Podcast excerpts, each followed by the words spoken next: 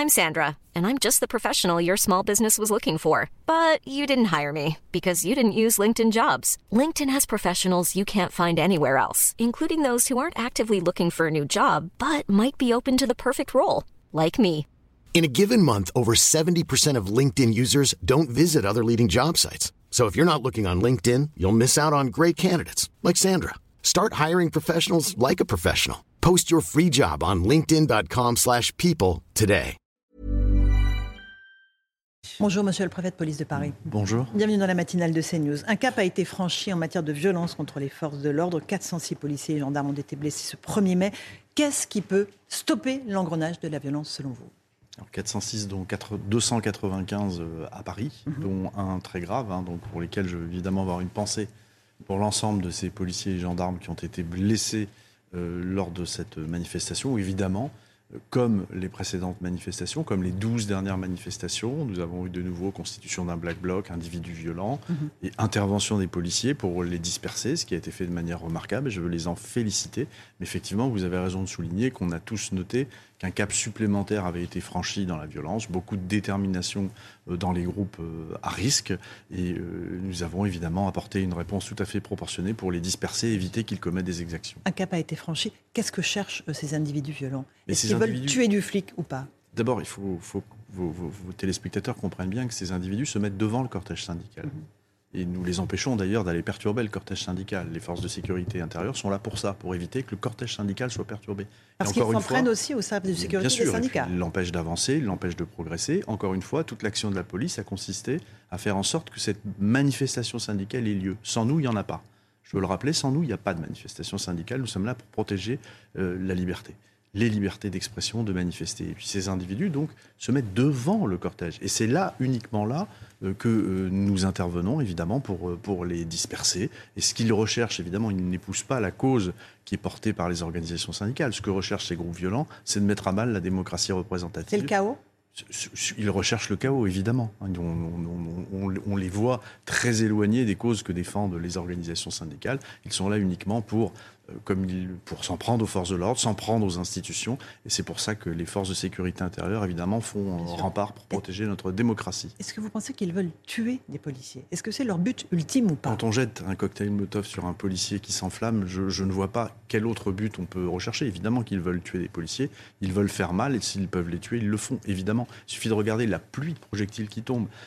La préparation d'abord de ces cocktails Molotov, de ces pétards, de ces mortiers, euh, tous les projectiles passent, tout ce qu'ils trouvent, ils le balancent sur les policiers. Évidemment qu'ils savent très bien que euh, ces armes-là, par destination, peuvent tuer. Ils le savent. Encore un mot des, des policiers avant de parler de, de ces individus violents. Le policier qui a été brûlé au, au deuxième degré à la suite d'un jet de cocktail Molotov, comment va-t-il? Est-ce que vous avez des nouvelles de son état de santé? Oui, j'ai des nouvelles de lui. Il va mieux, heureusement. Il est brûlé très gravement, hein, au- au- et notamment pour certaines blessures au second degré. Donc il va mieux. Il faut s'en réjouir, mais il est quand même blessé très gravement. Et euh, vous, vous dire également sur ces individus-là, le parquet de Paris généralement saisit la direction régionale de la police judiciaire. Et nous investiguons. Vous vous souvenez tous de ce gendarme qui était euh, tombé parce qu'il avait, euh, qui avait reçu un, projectile en pleine tête, qui, qui était, tom- qui était tombé. D'ailleurs, c'était un policier, pardon. Eh bien, l'auteur a été confondu, interpellé, condamné. Donc il ne faut, faut pas que ces personnes s'imaginent qu'elles échapperont à la justice. Si nous ne les arrêtons pas sur le champ, sur le fait, il y a des investigations judiciaires qui se poursuivent et tôt ou tard, nous les retrouverons. Ces brûlures graves, le policier portait une tenue unifugie ou pas? Il s'est enflammé, euh, vous savez, euh, c'est On a tous l'image en C'est grâce surtout Mhm. à l'intervention euh, de ses, ses collègues, collègues. qui ont pu euh, rapidement intervenir, euh, qu'il n'a pas été blessé beaucoup plus gravement, mais ses blessures sont tout de même très graves. Est-ce que vous avez de bonnes pistes pour retrouver l'individu qui a jeté le cocktail Molotov? On imagine que c'était une nébuleuse qui avait plusieurs personnes. Alors tout ça se passe sous l'autorité évidemment de, du procureur, de Madame la procureure euh, de Paris. hein, donc, mais euh, on va évidemment que les agents de la, les fonctionnaires de la direction régionale de la police judiciaire vont examiner toutes les vidéos, regarder les témoignages, recontextualiser les choses. Et euh, j'ai bon espoir, évidemment, et en tout cas, on va tout faire pour retrouver l'auteur de ce jet de cocktail Molotov. Même si c'est dans plusieurs jours, dans plusieurs semaines, il sera arrêté. C'est ce que vous nous Ah, dites il ce sera matin. arrêté. Nous, nous, nous, nous sommes très déterminés, évidemment, à contenir les violences pendant l'action, sur le moment, mais ensuite à retrouver et confondre euh, les auteurs de ces actes odieux. Aucune impunité pour ceux Il qui s'en prennent aux forces de Il l'ordre. n'y a aucune impunité. Les actions, les investigations se poursuivent. Vous savez, au moment des, des- des Gilets jaunes, on a eu aussi des violences très graves contre les forces de l'ordre. On a parfois confondu des auteurs qui d'ailleurs ont reconnu les faits, parfois plusieurs mois après. Mais tôt ou tard, la justice passera. On parle de 20 000 personnes dans ce pré-cortège, donc devant les manifestants. Vous confirmez ce chiffre? C'est absolument énorme. C'est la première fois qu'il y avait autant d'éléments radicaux? Oui, je le, confirme, puisque c'est nous qui le donnons. Hein. Nous, on compte l'ensemble du cortège. Il y avait 112 000 personnes, dont, dont ce pré-cortège de 20 500 personnes, pour être précis. Donc effectivement, c'est la première fois qu'on a une nébuleuse aussi importante. il n'y a pas que des éléments radicaux à l'intérieur de ce mmh. cortège. Hein. Il y a... Mais euh, c'est là que viennent se greffer les éléments à risque, qui étaient plusieurs milliers. On a 1500 à 2000 individus ultra euh, euh, qu'on comptabilise, donc ultra gauche, ultra jaune. Et puis vous avez une, un tas de personnes qui s'agrègent. On peut dire que les policiers et les gendarmes avaient plusieurs milliers de personnes en face, en face d'eux qui étaient extrêmement déterminés à commettre des violences et des exactions. Et je tiens à dire d'ailleurs, Laurence Ferrari, que comme à chaque manifestation, moi j'étais dans la désescalade. Les policiers étaient très loin au départ, laissaient le cortège se dérouler. Mais à un moment, ça ne devenait plus possible, puisque ces groupes à risque s'en prenaient à des commerces, euh, tentaient de, de, les piller.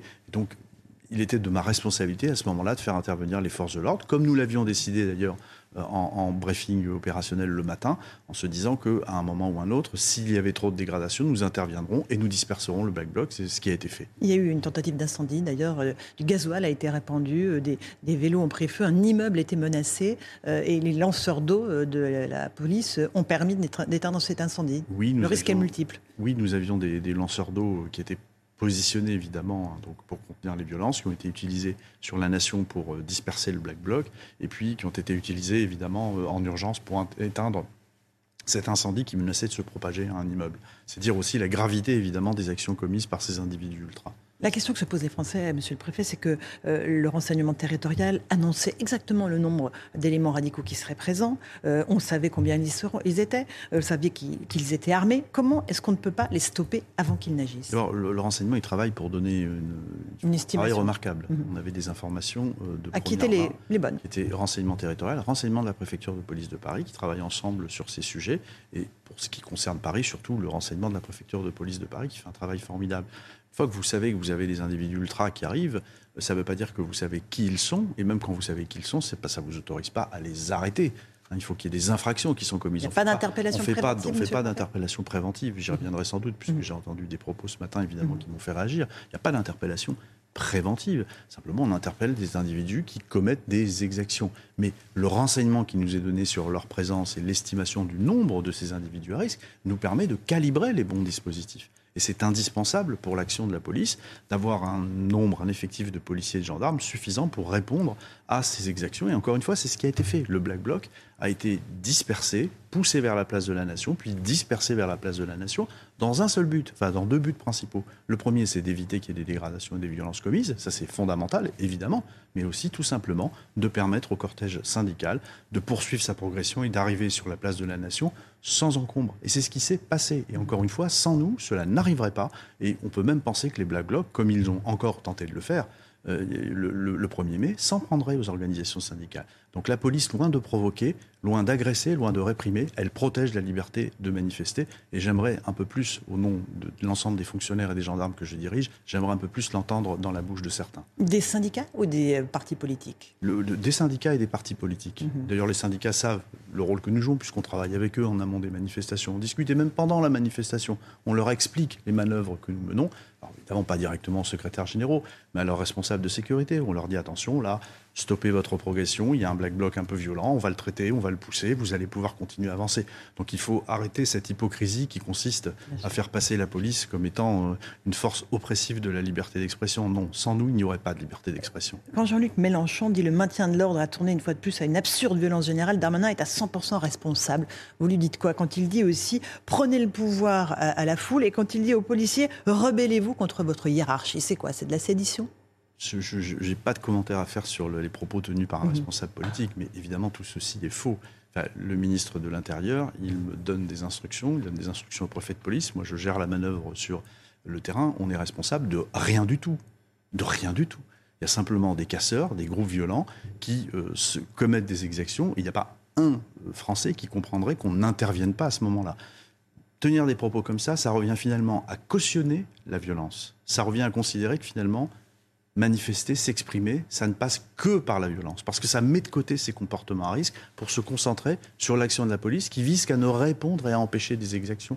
Nous, nous ne sommes là que pour ça. Et chaque fois que nous le pouvons, d'ailleurs, nous nous retirons. Et encore une fois, je considère qu'on cautionne une forme de violence en, tenant ce type de propos. Alors évidemment, en tant que responsable de, policiers, responsable des, des, policiers et des gendarmes que je dirige, je ne peux évidemment pas accepter cela. Je veux dire, quand la manifestation part, nous ne sommes pas là. Nous ne sommes pas là. On regarde évidemment à la vidéo comment les choses se passent. Et s'il n'y avait pas d'exécution, personne ne verrait les policiers sur la manifestation. Personne. quand il dit encore une fois à vos policiers, rebellez-vous contre votre hiérarchie. Encore une fois, ça vous interpelle pas ça?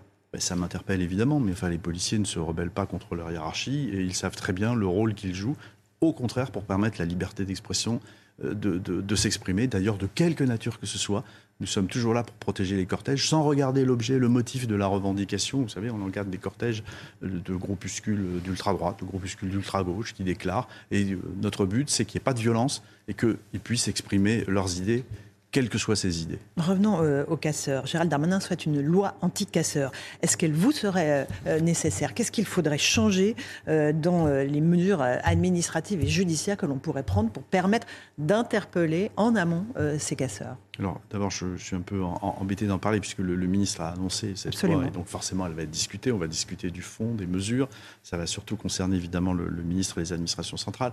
Mais moi, en tant qu'opérationnel de terrain, ce que je peux vous dire, c'est qu'il y a un point qu'on a abordé qui mérite sans doute d'être réexaminé à nouveau. Il l'avait été en 2019 est-ce qu'on peut ou pas aller vers un système d'interdiction administrative de manifester, comme ça existe pour les interdictions de stade, mhm. et non plus seulement judiciaire, comme ça existe aujourd'hui, mais c'est une peine complémentaire. Ça avait été retoqué par le Conseil constitutionnel. Ça avait été retoqué à l'époque par le Conseil constitutionnel, mais peut-être faut-il regarder si on ne peut pas avoir plus de garanties à offrir pour, pour euh, faire en sorte que la mesure devienne constitutionnelle et qui nous permettrait, nous, de dire à tel ou tel individu, nous savons que vous avez commis des troubles à l'ordre public lors de manifestations précédentes, donc on les interdirait de, de, manifester, encore une fois, sous un contrôle très étroit. Mmh. Euh, il ne s'agit pas d'empêcher des gens de manifester, il s'agit d'empêcher des gens de commettre des troubles à l'ordre public et de venir perturber ceux qui veulent manifester, au risque de brouiller totalement le message. Regardez, la place qu'a pris dans le débat politique, dans le débat public, dans les médias, les violences qui ont été commises le 1er mai. Ça occulte totalement le message que veulent faire passer les manifestants. Donc nous, ce qu'on veut, c'est simplement euh, empêcher les troubles à l'ordre public et permettre aux gens de s'exprimer librement. Donc voilà une mesure qui pourrait être dans la loi anti-casseurs. Il y a aussi des mesures pénales qui peuvent être aggravées. Hein. Vous savez, le fait de participer à une manifestation, le visage dissimulé, en vue de commettre des troubles à l'ordre public, c'est un délit. Il y a peut-être d'autres délits à créer. Voilà, il faut réfléchir à tout ça euh, de manière assez, assez, assez sereine. Et ça permettrait d'empêcher, encore une fois, euh, l'arrivée d'un certain nombre de casseurs. Ça fonctionne dans les dispositifs euh, contre le terrorisme, ça, ça fonctionne pour ceux qui sont considérés comme des hooligans à l'entrée des stables. C'est plus compliqué quand il s'agit du droit à manifester, évidemment. C'est plus compliqué parce qu'on touche à une liberté fondamentale. Hein. Les, les, les hooligans participer à un match de football, c'est important. On peut interdire des déplacements de supporters, c'est une atteinte à la liberté d'aller et venir. Mais là, on touche à ce qu'il y a de plus sacré, c'est la liberté de manifester. Donc forcément, il faut qu'il y ait des garanties.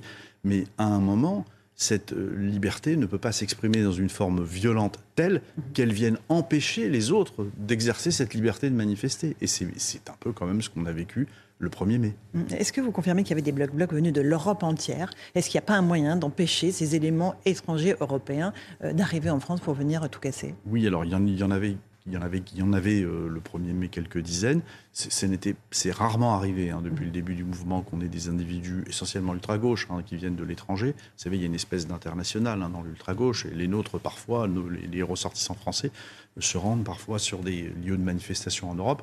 Là, il y en avait très probablement, généralement ces individus sont connus, il peut y avoir des interdictions administratives de territoire.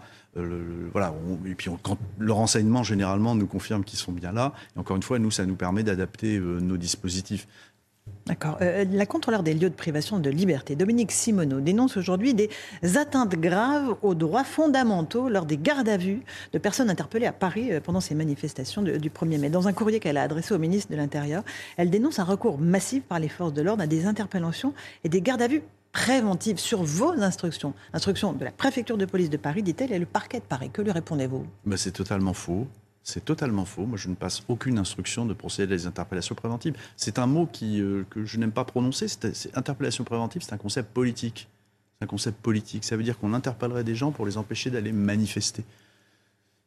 moi, je me sens un peu insulté, offensé quand j'entends dire ça, mais c'est n'importe où. Enfin, moi je, moi, je demande à mes effectifs de faire cesser des infractions, de faire cesser des infractions, et principalement euh, les atteintes aux forces de l'ordre, aux personnes dépositaires de l'autorité publique d'une manière générale, jet de projectiles et autres, et puis aussi, et puis aussi, et on ne peut l'ignorer. Enfin, il y a eu beaucoup d'interpellations sur des cortèges sauvages le soir, avec des individus qui brûlent des poubelles, qui brûlent des voitures, des risques de propagation de ces incendies sur des immeubles. Ce sont des faits extrêmement graves qui sont mmh.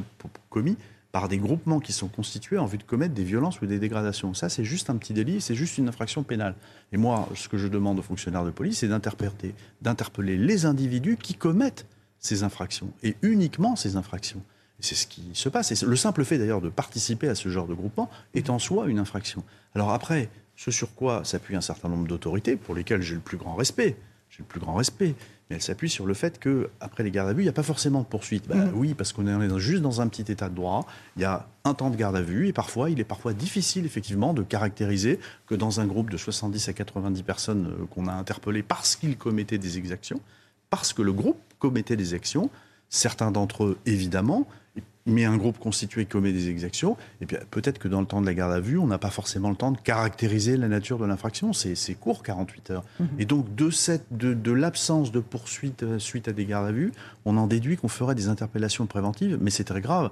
Moi, je, simplement, ce que je dis, c'est que ces interpellations ont permis d'éviter des, des, exactions beaucoup plus graves. Et je suis très fier de ce qu'ont fait mes policiers et mes gendarmes ces soirs-là. Madame Simoneau note des irrégularités dans les documents relatifs à l'interpellation, l'indigence des éléments permettant de caractériser les infractions. C'est une remise en cause des infractions en réalité.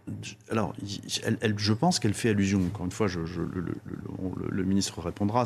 Mhm. Euh, quand il y a des interpellations, on rédige des procès-verbaux de mise à disposition dans un contexte d'extrême violence. Mhm. Hein, on n'est pas là. la plupart des interpellations et, des, personnes qui ont été visées en garde à vue ne sont pas des gens qu'on a interpellés le 1er mai pour des jets de projectiles sur les, forces de l'ordre. Ce sont mhm. essentiellement des interpellations qui ont lieu de manière massive sur des cortèges sauvages où nous avions des individus, encore une fois, qui brûlaient et qui commettaient des exactions. C'est ça dont on parle et pas autre chose. Donc euh, voilà, donc euh, je, c'est uniquement ça euh, dont on parlait. Et évidemment, euh, je, dans le temps de, la, de, de, les gardes à vue, il a pu être difficile parfois euh, de caractériser les choses, mais en tout cas, euh, voilà, on, répondra évidemment, on répondra de manière circonstanciée, et c'est le ministre hein, qui répondra, mais on aura l'occasion de le faire. Vous dénoncez le fait qu'il y ait des interpellations préventives. un mot de la réponse pénale, Éric Dupont-Moretti, garde des Sceaux, affirme ce matin qu'il faut que la réponse pénale soit plus ferme quand on s'en prend à des policiers. Même chose pour Elisabeth Borne. Il était temps bah, c'est en partie le cas, mais je comprends qu'on va encore aggraver les, choses. Évidemment, c'est une bonne chose. Moi, je ne peux que m'en féliciter, évidemment. Mhm. Donc, il faut des peines planchées. Est-ce que vous réclamez des peines planchées pour les policiers Les agresseurs de policiers Tout ça est un débat euh, politique. Moi, je, souhaite qu'il y ait la plus grande fermeté qui s'exerce, évidemment, contre les personnes qui agressent les policiers. encore un mot de la Brave M, la brigade de répression des actions violentes motorisées, qui a suscité un grand nombre de, de polémiques. Hier, l'inspection générale de la police, l'IGPN, a, a décidé de renvoyer en conseil de discipline trois de ses policiers et de sanctionner les quatre autres pour un avertissement. C'est vous qui devez trancher désormais. Qu'allez-vous décider? Je vais, je, vais, je vais examiner ce rapport. J'ai commencé à le lire. Moi, j'en ai pris connaissance hier soir. Hein, donc, il m'a été. Voilà, je, constate effectivement que. Euh, d'abord, c'est un rapport en administratif, hein, c'est pas en judiciaire. C'est pour prendre des sanctions disciplinaires. Mhm. Euh, L'IGPN relève, euh, et je, relève le contexte d'extrême violence dans lequel se sont déroulés ces, ces faits. Euh, extrême euh, violence, extrême fatigue. charge morale également pour les policiers. Extrême fatigue, disent les policiers. La charge morale pour les policiers qui étaient à leur 13e ou 14e heure de, vacation à ce moment-là. Et donc, elle, relève effectivement un certain nombre de, propos menaçants et ou injurieux pour lesquels il y a un certain nombre de sanctions qui me sont proposées, que je vais examiner, euh, qui, dont la presse d'ailleurs s'est faite l'écho, ce que je regrette évidemment. Hein. donc d'ores et déjà, on a dans la presse les propositions de sanctions qui m'ont été faites. Je vais les examiner, je prendrai ma, décision maintenant évidemment très rapidement. Euh, en, dehors de ce contexte-là, il y a une vraie fatigue des forces de l'ordre. Euh, vous parlez de 13-14 heures de vacation. Certains font 24 heures de vacation. Est-ce qu'on peut être un bon policier, monsieur le préfet? Et là, c'est aussi votre responsabilité quand on a autant d'heures de faction derrière soi. Est-ce qu'on ne pousse pas finalement les policiers euh, euh, à bout? Non, parce que, parce que dans, dans, la très très très très grande majorité, ils restent concentrés malgré ces vacations euh, qui sont très longues. Non, non, je ne pense pas. Non, non, ils restent évidemment très concentrés. Il faut veiller quand même à leurs horaires. Bien évidemment, mais ça en dit long sur la charge de travail qui est celle des policiers, évidemment, en ce moment, et que je, que je veux saluer, évidemment, une nouvelle fois. Parce qu'ils sont mobilisés en permanence. Ils étaient au Stade de France euh, samedi soir. Euh, ils étaient en manifestation le 1er mai. Ce soir, il y a une décision qui doit être rendue au Conseil constitutionnel. Ils seront mobilisés devant le Conseil constitutionnel? Ils seront mobilisés, évidemment, devant le Conseil constitutionnel et devant tout autre lieu de la capitale ou de l'agglomération parisienne, s'il devait y avoir des manifestations spontanées non déclarés et qui, euh, Ce qui risque de se produire qui donneront lieu encore une fois à des interpellations. Vous savez, je, par rapport à ce dont nous parlions tout à l'heure, des reproches qui nous sont faits d'interpellations préventives, je suis toujours frappé de voir euh, comment euh, certains médias, certaines institutions considèrent qu'un cortège sauvage où on met le feu, où on casse, où on pille, on peut encore appeler ça une manifestation. Moi, je suis toujours frappé par cela. Et, Comment on peut l'appeler alors? C'est un, Le ministre a prononcé les mots justes quand il a été auditionné devant les commissions d'enquête parlementaires au Sénat et à l'Assemblée nationale. On est dans de la guérilla urbaine, c'est pas une manifestation. Donc je, je, je, je, pense que, enfin j'espère que par rapport aux critiques qui ont été faites, y compris par l'autorité que vous avez citée, mhm. c'est aussi une réponse que nous allons apporter. Peut-on parler de manifestation quand on assiste à cela? Euh, Est-ce que ça ne revient pas finalement à mettre sous le tapis la violence Est-ce que ça ne revient pas finalement à cautionner la violence mhm. C'est une question que je pose et que j'envoie en retour. Est-ce que vous ne craignez pas que justement on, s'habitue à ce niveau de violence? Les Français, euh, dans un sondage IFOP de la fin mars, euh, semblent moins condamner les violences. Est-ce qu'il y a une forme voilà, de légitimation de la violence euh, comme un outil de manifestation de façon aberrante hein? Je, je, ne crois pas du tout. Je ne crois pas du tout à ces sondages. Je vais vous dire, moi ça fait maintenant plus de 15 ans que, comme membre du corps préfectoral et aujourd'hui comme préfet de police, ça fait 15 ans que je travaille sur les questions de sécurité.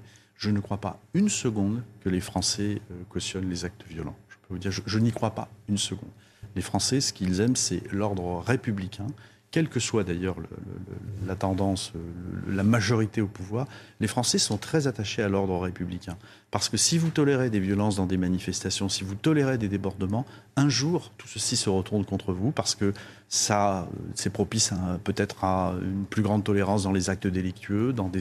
je, ne crois pas une seconde, une seconde à ces sondages. Je crois que les Français euh, aiment l'ordre républicain qui s'effectue dans le cadre des règles des lois et de la République. Et je ne crois pas une seconde à ces sondages. Euh, encore une question à propos des drones. Euh, certains ont été utilisés lors de la manifestation à Paris. Ils vous ont été utiles? À quel moment ont-ils été utilisés? Et combien? Alors, les, drones, c'est un. Donc, maintenant, nous pouvons les, utiliser et c'est heureux parce que c'est un moyen de captation vidéo supplémentaire pour les forces de l'ordre qui vient compléter les caméras euh, mobiles dont ils disposent sur le terrain ou les caméras de vidéoprotection, en l'occurrence pour la manifestation, celle de la, de la ville de Paris. Mhm. Euh, c'est un moyen complémentaire qui permet de prendre un peu de hauteur et d'avoir des mhm. captations d'images un peu différentes que j'autorise dans des conditions très restrictives, pour une durée limitée, sur un périmètre limité, pour des conditions d'emploi très limitées, la prévention des troubles à l'ordre public lors d'une manif, et on les fait voler au-dessus du pré-cortège. Hein. ils ne volent pas au-dessus du cortège syndical. Je, je, ne peux les faire voler que là où il y a des risques vraiment graves de troubles à l'ordre public, et ça nous a permis quand même le, de, le 1er mai, de voir l'évolution de ces différents groupes de, Black Bloc, de groupes à risque, de nous assurer qu'ils progressaient sur, sous notre poussée comme nous le souhaitions. Donc voilà, c'est un élément indispensable à la conduite de l'action opérationnelle, complémentaire d'autres moyens, mais qui va rapidement devenir totalement indispensable. Euh, samedi, je le disais, vous étiez au Stade de France pour euh, la finale de la Coupe de France. Vous êtes rassuré euh, quant à la tenue en termes de sécurité de, cette rencontre, notamment pour les échéances à venir, Coupe du Monde de rugby et, d'autres événements Oui, grands événements, les JO à Paris. rassuré oui et non. Enfin, on n'a jamais eu de doute. Euh, il y a eu évidemment la finale de la Ligue des Champions. il y a eu des débordements. Mais enfin, en France, ça fait très longtemps qu'on s'est organisé des grands événements. Euh, donc moi, j'ai personnellement jamais eu de doute sur la capacité euh, des autorités, des forces de sécurité intérieure à sécuriser des événements compliqués. Finale de Coupe de France, c'est ce qu'il y a de plus compliqué.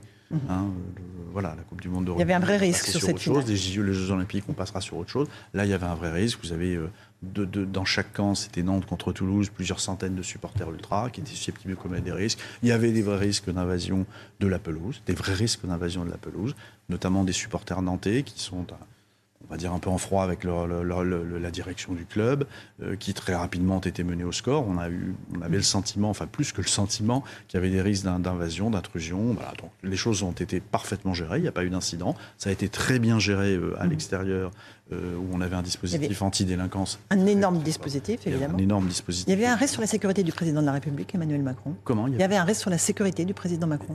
Enfin, évidemment, enfin, si, le, le, terrain est envahi, évidemment, il y a toujours la, la, la, sécurité du, président de la République, comme celle des responsables, des hauts responsables. Il y a, toujours évidemment un risque, mais euh, il n'y a pas eu d'incident du tout. Les choses se sont euh, très bien passées. Merci beaucoup, Laurent Nunez.